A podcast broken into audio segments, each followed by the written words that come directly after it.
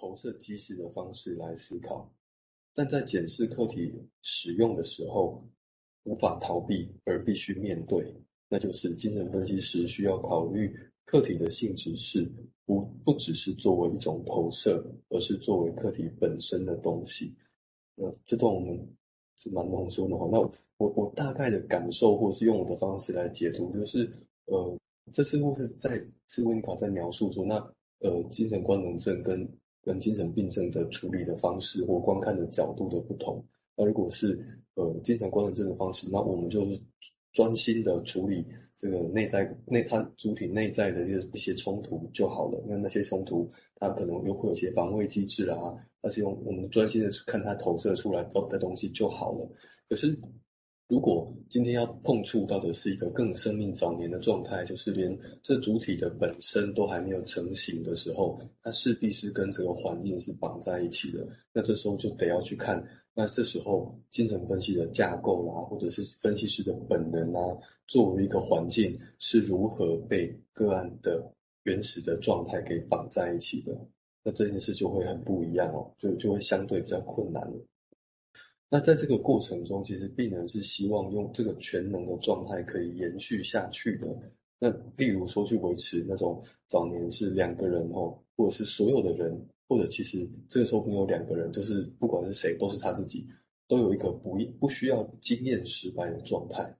因为拒绝离开这个由真实课题成就的全能控制范围，就是在这个在这个全能控制范围之外，其实有一个母亲。真正的母亲哦，她很辛苦的在撑着这个东西哦。那可是拒绝去离开这个，也也就是她拒绝去看到她的这个全能里外面有有那样的课题在，她不要去看到这件事情，也像是温尼卡举例的，就是消除环境因素的精神分析，就是专心研究主体的投射机制就好了。那或许这样也是在说，精神分析它势必要承受失败。而这样子的架构也才撑得住病人去经验那些失败，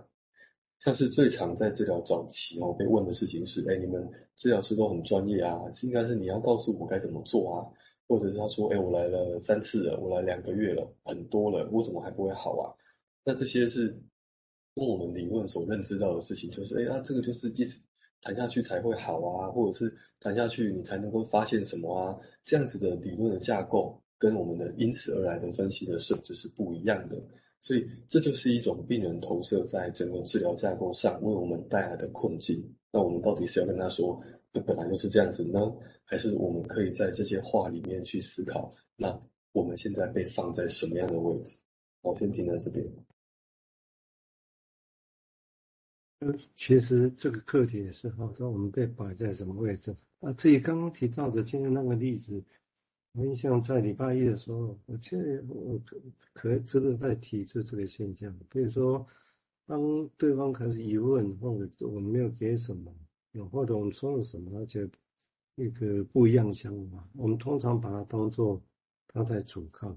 那他在阻抗的时候，我们通常就会想要去说服他，啊或者觉得哎，这个人可能不适合治疗，或不适合分析，通常就会这样。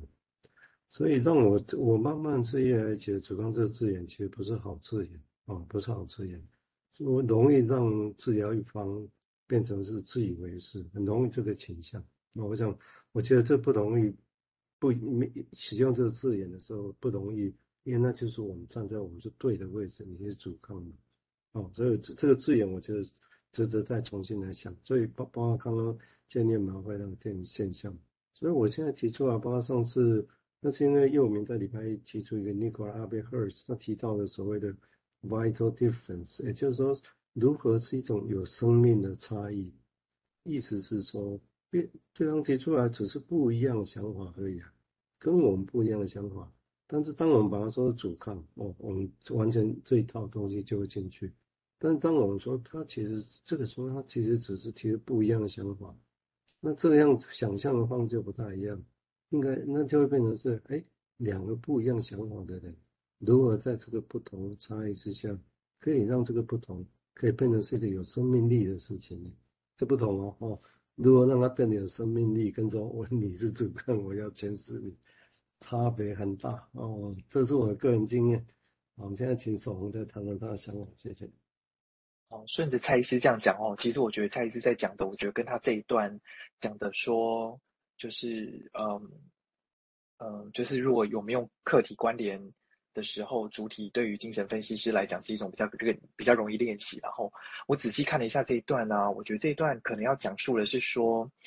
呃，的确在一开始最传统的精神分析啊，呃，我们都会把在呃治疗室里面。个案跟治疗师的关系好像比较看个案端，那治疗师就充当一个呃空白荧幕这样子的概念。所以我，我想，我觉得 Winnicott 可能是在讲这件事情，是说在这样的状况底下，我们好像的确消除了所有环境因素。那治疗师作为一个空白荧幕的时候，对个案来讲，那个只有客体关联而已，那个没有客体使用。但是，我想随着精神分析的发展啊，好像渐渐的，我们也从一人心理学到两人心理学。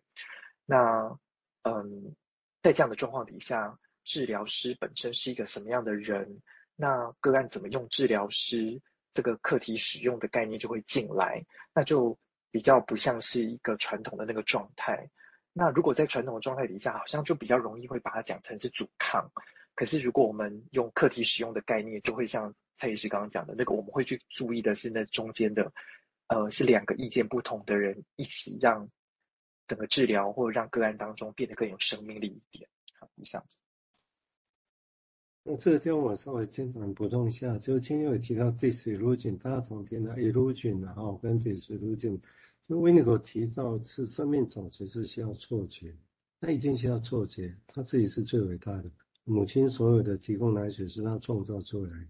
你尽管说他自恋，但是人就是会有这个状态啊，那是必要的，而且是一种。当然我们会说 illusion 其实是错觉的意思，这跟 delusion 那种所谓妄想啊、好像那种幻听的不太一样哦，就是是一种错觉。但是错觉意思就是会跟现实违背，你拿那可能奶水怎么可能是你自己创造出来的？所以我们慢慢的要让它 disillusion 去错觉化哦，这个是怎么意义可以再说。那这个地方就面临到一个问题，如何去错觉化不是那么容易的哈。为何觉得是要一步一步的给他？那这个我只给一个命题，大家想一下，你面对一个人，你觉得你的旁边的人他眼高手低，眼高手低就是他的眼睛高过他实质能做的，不合现实。好啊，那你如果让他去做结话，你只跟他点出你眼高手低，你要把他眼睛拉到手的地方来，他愿意吗？就会有冲突，对不对？好，所以这地方 disillusion 有这个字眼在，对外国人来讲，那是要一步一步的哦，不是只是很残忍。我们说你就是这样哦，那个是那个不太一样了哦。好，我们现在请建佑再提进一步谈，谢谢。好，呃，回到文章哈，呃，温尼卡这样说，他说在分析的实践中呢，这个领域啊发生的积极的变化可能是很深远的，就是课题关联到课题使用。呃，它这个过程它其实不依赖诠释的工作。他们确实取决于分析师在攻击中的生存能力，其中包括坚定不去报复的想法。而分析师可能很难忍受这些攻击，特别是当他们以妄想或者通过操控的方式来表达的时候，这使得分析师实际上做出技术上不好的事情。哦，这边有个补充，是说，当维持活着与没有报复品质的情况下存活下去，这样的可靠是最重要的时候，也就是我们不用诠释哦，而是你活着就好，没有报复就好。那这时候，这时候如果出现了以这个活着跟没有报复品质的活着以外的事情，那温尼卡把它称之为不可不可靠的。那在文章的脉络里面说，这个这个报复呢，意思就是诠，就是给予诠释。那这个诠释就是势必就像刚刚呃蔡医师他前一段的描述是说，很快的就告诉他，哎，你这是在阻抗，哎，你这个是在攻击我的这这类的的事情哦。那我我们回到那个失败啦，就是那到底我们要让谁来经历这个失败呢？是精神分析的架构呢？是妈妈呢？是分析师呢？那我们跟你说哦，失败啊，这或许是在描述一个现象，就是呃两个人之中哦。每一个人都有各自的想法嘛，或者说我们说这是认同好了，而未来维持其中一个人的这个成功，去破坏了另外一个人的成